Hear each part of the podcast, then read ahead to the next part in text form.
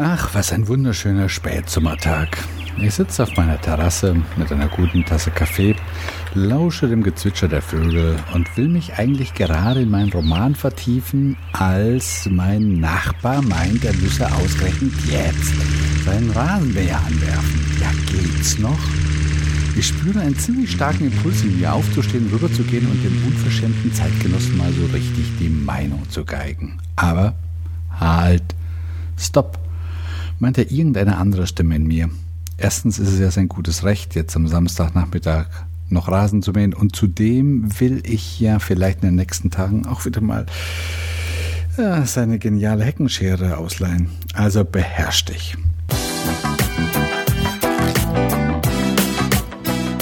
Hallo zusammen und herzlich willkommen zu einer neuen Sendung von Abenteuer NLP und Kommunikation. Mein Name ist Hans-Jürgen Walter und wie ihr vielleicht schon erraten habt, geht es heute um ein ziemlich spannendes Thema, das Thema Emotionsmanagement. Ja, heute will ich mal versuchen, ein paar Antworten auf Fragen zu finden, die vielleicht auch den einen oder anderen von euch bewegen. Fragen wir zum Beispiel, was ist eigentlich sinnvoller? Den eigenen Emotionen freien Lauf zu lassen oder lieber gute Miene zum bösen Spiel zu machen und die eigenen Gefühle zu kontrollieren, ja vielleicht sogar zu unterdrücken. Fragen wie, welche mentalen Strategien gibt es für ein effektives Emotionsmanagement? Ja, wenn man ein bisschen in der Geschichte schmökert, kommt man recht schnell zu der Einsicht, dass die Kontrolle der eigenen Emotionen traditionell schon immer eher einen guten Ruf hatte. Schon die alten Stoiker der Antike argumentierten pro Emotionskontrolle. So schrieb zum Beispiel Marc Aurel, in dem Maß, wie der Geist des Menschen frei von Leidenschaft ist, wird er stärker. Und 2000 Jahre später beschreibt Sigmund Freud warum ein Überschwang der Gefühle mit dem gesitteten Umgang der Menschen unvereinbar ist. Aber das ist doch Schnee von gestern, denkst du? Durchaus nicht. In vielen serviceorientierten Unternehmen gibt es heute sogenannte Display Rules, also schriftlich fixierte und für alle Mitarbeiter verbindliche Standards, welche Gefühle zum Beispiel im Kundenkontakt wie gezeigt werden sollen und auch welche nicht. Und auch wenn dich das jetzt im ersten Moment etwas komisch berührt, anderen Menschen vorzuschreiben, wie sie welche Gefühle zu zeigen haben, mal ehrlich, sowas gibt es in jeder Familie, in jeder Kultur gibt es solche mehr oder weniger ungeschriebenen Display Rules. Und auch wenn du Menschen etwas näher beobachtest, wirst du schnell feststellen, dass wir ständig irgendwie bemüht sind, unsere Emotionen wenigstens in verträglichen Bahnen zu halten. Denk mal an Situationen, in denen du mh, mm, dir zum Beispiel ein Lachen verkneifst, wenn jemand tollpatschig war. Einfach, um dich nicht unbeliebt zu machen. Oder wie du dir den Stolz über ein Lob oder einen Erfolg von deinem Chef nicht anmerken lässt, wenn in dem Moment ein missgünstiger Kollege neben dir steht. Kurzum, der Mensch ist von Natur aus nicht nur ein emotionales Wesen, nein, er ist auch ein emotionskontrollierendes Wesen. Mehr oder weniger bemüht, irgendwelche Display-Rules zu erfüllen. Die Frage ist nur, wie machen wir das eigentlich genau und wie nützlich, gut und gesund ist das, was wir da machen? Da gibt es verschiedene Strategien, die ich euch gerne mal vorstellen möchte. Die erste Art, Emotionen zu kontrollieren, ist relativ einfach. Und ich denke, jeder von uns kennt die auch. Man ist über etwas verärgert oder wütend, wie ich zum Beispiel über meinen Kollegen da mit dem Rasenmäher. Ich zeige es jedoch nicht. Aus welchen Gründen auch immer. Mache also gute oder wenigstens neutrale Miene zum bösen Spiel. Im Fachjargon der Emotionspsychologen heißt diese Strategie Surface Acting, weil man bei ihr lediglich den emotional-verbalen oder nonverbalen Ausdruck versucht zu kontrollieren, also quasi nur an der Oberfläche arbeitet, an der eigentlichen Emotion da im Bauch jedoch nichts ändert. Ein Experte auf diesem Gebiet der Emotionsregulation ist James Gross der mit seinem Team an der Stanford University der Frage nachging, mit welchen Strategien lassen sich Emotionen eigentlich am besten regulieren? Und vor allen Dingen, welche Auswirkungen haben diese Strategien, zum Beispiel auf unser seelisches und körperliches Wohlbefinden? Ja, um mal ganz ehrlich zu sein, ich wollte nicht unbedingt so ein Versuchsobjekt, äh, Versuchs, ähm, wie sagt man da, Proband von Mr. Gross sein. In seinen Versuchen zeigt er nämlich zum Beispiel Versuchspersonen ekelerregende und schockierende Filmaufnahmen. Bitte spart mir Details, ich kenne die Dinger. Und er bat die eine Hälfte seiner Probanden, beim Anschauen möglichst ein Pokerface aufzusetzen, also so, dass niemand ihnen ansieht, was sie gerade fühlen. Ja, und die andere Hälfte der Probanden, die bekam keine besondere Anweisung. Und jetzt das Ergebnis. Obwohl es den Pokerface-Probanden meist recht ganz gut gelang, ihre äußeren emotionalen Reaktionen zu unterdrücken, reagiert ihr inneres autonomes Nervensystem ziemlich heftig. Ein klares Anzeichen für eine heftige Stresssituation.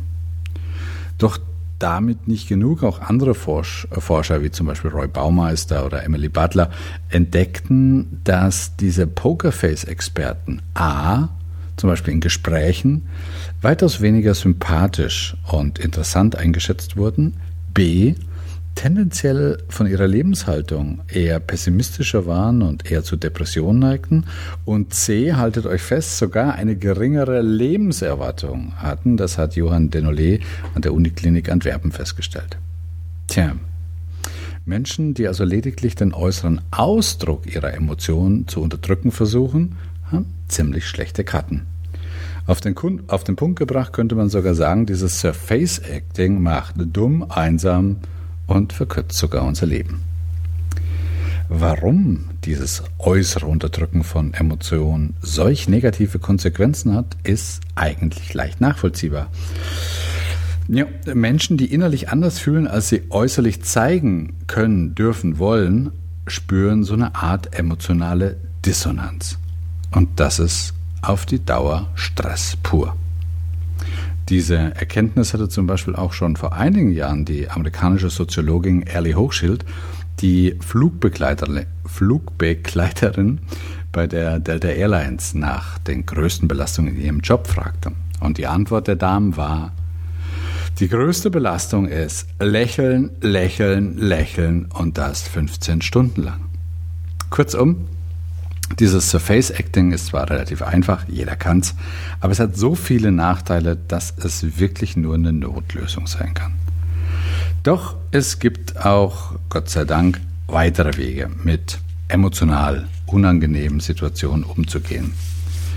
Mal was Grundsätzliches. Manchmal habe ich in meinem NLP-Seminaren den Eindruck, die Teilnehmer meinen vor lauter Begeisterung, hey, jetzt wo ich NLP kann, muss ich alles mental in meinem Kopf machen. Kann mich da noch gut an eine Teilnehmerin erinnern, es ist schon ein paar Jahre her, die mich mal fragte, du sag mal Hans-Jürgen, ich habe da in meiner Wohnung einen Stuhl von meinem Ex-Freund stehen, der mich jedes Mal, wenn ich ihn sehe, also den Stuhl, in schlechte Gefühle bringt. Könnte man da nicht zum Beispiel mit der Technik Anker kollabieren was machen? Ich sagte, könnte man. Aber einfacher wäre es doch, wenn du den Stuhl einfach zum Sperrmüll gibst. Machen wir uns nichts vor. Der dritte Weg, den ich euch gleich anbieten werde, ist nicht unbedingt leicht und braucht schon ein bisschen Übung. Denn dazu müssen neue neuronale Verbindungen gebahnt werden und das geschieht mal nicht dadurch, dass man sich einfach mal die Strategie durchliest. Wenn ihr also die Möglichkeit habt, relativ einfach in der äußeren, sogenannten realen Welt etwas zu verändern, dann tut es einfach. Und ich glaube, das gilt nicht nur für alte Möbelstücke. Wenn ich zum Beispiel merken würde, dass das gesamte Umfeld meines Jobs mich dauerhaft belastet, dann ist es meines Erachtens viel, viel sinnvoller, sich einen neuen Job zu suchen oder den Job zu redesignen, als sich mit mentaler Gehirnakrobatik den Job schön zu machen.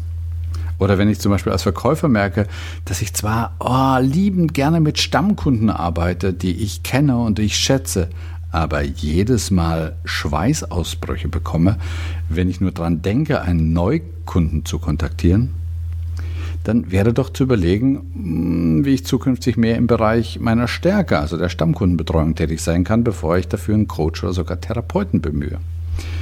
Kurzum, wenn die Ursache des Übels mit relativ wenig Aufwand real aus der Welt zu schaffen ist, dann tue es einfach. Das geht halt nicht immer zugegebenerweise. wenn ich zum Beispiel an mein Rasenmäher-Nachbarbeispiel denke, ist es weder angesagt, hinüberzugehen und meinen Nachbarn über den Haufen zu schießen, noch habe ich große Lust, deswegen umzuziehen.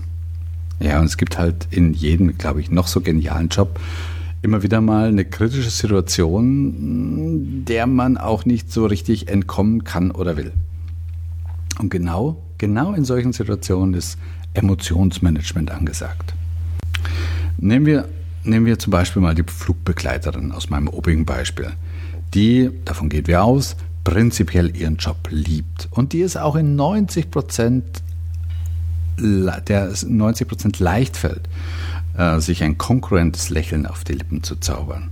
Aber auch diese Frau ist halt mal schlecht drauf. Ne? Vielleicht, weil sie gerade Ärger mit ihrem Partner hat oder was auch immer was. Und jetzt genau an diesem Tag kommt auch noch dieser unverschämte Fluggast, der sich schon zum x-ten Mal über irgendwelche Banalitäten aufregt. Ja, deshalb wechselt man nicht gleich den Job. Und einfach gute Miene zum bösen Spiel zu machen ist, wie wir gesehen haben, auch keine echte Lösung. Doch es gibt einen dritten Weg. Das sogenannte Deep Acting. Deep Acting heißt nicht versuche, gute Miene zum bösen Spiel zu machen und nicht nur deinen äußerlichen sichtbaren Ausdruck zu kontrollieren oder gar zu unterdrücken, sondern Deep Acting heißt, gehe eine Stufe tiefer, deshalb auch Deep, und setze direkt an der Emotion bzw. an deren Bewertung an. Ja, um zu verstehen, wie dieses Deep Acting genau funktioniert, lass mich mal einen kleinen und zugegebenerweise sehr vereinfachten Exkurs in die Neurowissenschaft machen, und zwar zu Joseph Ledoux, einem der bekanntesten Forscher im Bereich Emotionen. Nach diesem Mr. Ledoux lösen nämlich emotionale Reize, die von außen auf uns zukommen, in unserem Gehirn zwei Parallelprozesse aus. Diese zwei Parallelprozesse gehen aber zwei recht unterschiedliche Wege in unserem Gehirn. Beide beginnen übrigens im Thalamus. Das ist so eine Art Türwächter oder man könnte auch sagen Tor zum Bewusstsein. Der erste Weg geht vom Thalamus direkt und blitzschnell zur Amygdala. Eine Art Alarmdatenbank, die unter anderem darauf spezialisiert ist, Negatives und Gefahren zu erkennen. Sobald die Amygdala einen Reiz als negativ bewertet, reagiert unser Organismus mit Angriff. Blutdruck und Puls steigt, unsere Haarbälge richten sich auf und unter anderem sorgt dieses System auch dafür, dass unser äußerer Ausdruck, wie meine Stimme, Mimik, Körpersprache, zu meinem inneren Erleben passt. Dieser Prozess geht blitzschnell, ist aber auch recht ungenau, da er der Amygdala nur eine sehr grobe Repräsentation des Reizes gibt. Deshalb nennt Ledoux diesen Weg auch Quick and Dirty.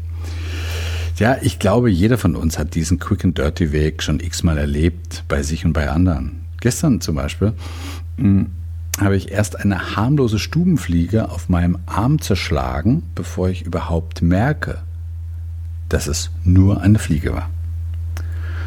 Wie sagte Ledoux einmal, Langfristig ist es halt vorteilhafter, einen Stock irrtümlicherweise für eine Schlange zu halten und zuzuschlagen, als eine Schlange für einen Stock zu halten. Ja, zuzuschlagen oder abzuhauen. Allerdings so richtig hilfreich ist dieser Weg vom Thalamus zur Amygdala für unsere Flugbegleiterin nicht. Denn sie würde ja allzu schnell auf diesem Weg via Alarmdatenbank, zwar sehr konkurrent, aber wenig situationsadäquat den Fluggast zur Schnecke machen. Doch es gibt einen zweiten Weg, den dieser Reiz nimmt, vom Thalamus aus, nämlich hinauf zum Cortex, jenem wunderbaren Gehirnteil, der uns erlaubt, unsere Reaktion zu überdenken, zu reflektieren oder schlichtweg eine schnelle Kosten-Nutzen-Rechnung aufzustellen, was denn passieren könnte, wenn wir jetzt so richtig Dampf ablassen. Diese neuronale Verarbeitungsbahn ist zwar etwas langsamer als dieser Quick- und Dirty-Weg, aber dafür weitaus präziser. Und genau für diesen zweiten Weg stehen uns vielfältige mentale Strategien zur Verfügung, um in emotional angespannten und kritischen Situationen äußerlich und innerlich ruhiger zu bleiben und dementsprechend auch adäquater reagieren zu können. Strategien, die die Emotionspsychologen zum Beispiel unter dem Oberbegriff kognitive Restrukturierung zusammenfassen. Ja, da müssen wir aber nicht so weit gehen, nämlich eine der Standardtechniken im NLP ist dazu das Reframing. Reframing, das heißt, die momentane emotional kritische Situation in einen anderen Rahmen zu setzen, eine nützlichere Bedeutung zu finden, die mich dann anders fühlen lässt. Tja, und wenn ich mich anders fühle, dann kann ich auch anders reagieren. Den Flugbegleiterinnen zum Beispiel wird empfohlen, sich das Flugzeug als heimisches Wohnzimmer vorzustellen, in dem sie ihre eigenen lieben Gäste bewirtet. Ja, und mit diesem Frame lässt sich vielleicht der eine oder andere knotternde Fluggast leichter bewirten. Ja, und was meinen Nachbarn betrifft, könnte ich doch mein Hirn dazu bringen, aus Ärger Schadenfreude zu machen, indem ich mir vorstelle, wie schön es hier ist, entspannt im Sessel zu liegen, während der arme Tropf da drüben arbeiten muss.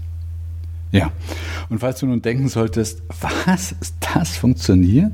Ich biete meinem Hirn einfach eine andere, naja, von mein, meinetwegen nützliche Bedeutung an und schon geht's mir besser?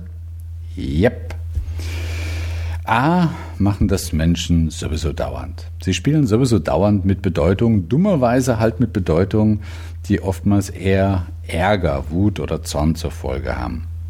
Und B hat das der oben bereits erwähnte James Cross in seinen Versuchen auch bestätigt.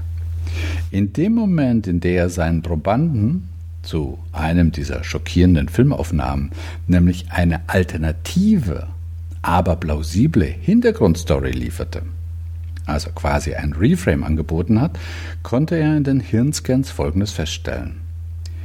Der Cortex, also unser exekutiver Chef da oben, war wesentlich aktiver und je mehr Neuronen in diesem Bereich unserer Großhirnrinde feuerten, desto stiller und leiser wurde gleichzeitig die Amygdala, die ja vor allen Dingen bei unseren negativen Emotionen im Spiel ist.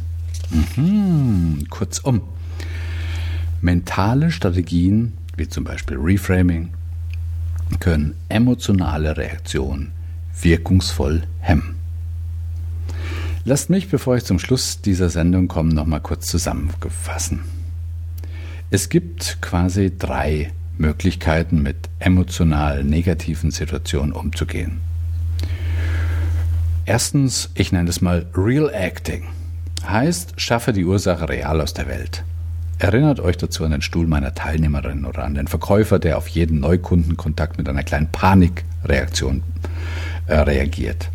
Mein Tipp, wenn das, was dich immer wieder echauffiert, relativ einfach aus der Welt zu schaffen ist, schaffe es aus der Welt. Ja, und was tue ich, wenn ich in dieser realen Welt nichts ändern kann oder nichts ändern will? Dann kommen die beiden anderen. Nämlich zweitens das sogenannte Surface Acting. Um bestimmte soziale Display Rules nicht zu verletzen, ist es dann oft nicht angesagt, seine wahren Gefühle zu zeigen. Gute Miene also zum bösen Spiel zu machen. Surface Acting heißt, innerlich zu kochen und sich davon nichts anmerken zu lassen meines Erachtens eine absolute Notfallstrategie. Also wenn wirklich nichts anderes funktioniert, die sich zwar relativ leicht anwenden lässt, aber selbst nach außen eher schlecht als recht funktioniert und vor allen Dingen auf Dauer macht sie einsam, blöd und krank. Kommen wir zum dritten Punkt der Königsdisziplin, dem Deep Acting. Beim Deep Acting setze ich mit kognitiven Strategien wie zum Beispiel Reframing, Dissoziierungstechniken und so weiter direkt an der Emotion an. Ein bisschen flachsig ausgedrückt könnt ihr sagen, Großhirn an Amygdala, du kannst jetzt wieder chillen, alles easy baby. So, das war's und wie immer könnt ihr euch den kompletten Transkript dieser Sendung gerne kostenlos herunterladen auf unserer Seite www.dasabenteuerleben.de inklusive einem kleinen Klosar all der Begriffe, die ich in dieser Sendung verwandt habe und auch einige lesenswerten Büchern zu diesem Thema. In diesem Sinne wünsche ich euch einen Job, der so genial ist, dass ihr wenig aktives Emotionsmanagement leisten müsst und für den Fall der Fälle, denn den gibt es ja in jedem noch so tollen Job, Happy Deep Acting, denn wie sagte schon Viktor Frank Franke, zwischen Reiz und Reaktion liegt deine Wahl. Nutze sie. Tschüss und Servus, euer Hans-Jürgen.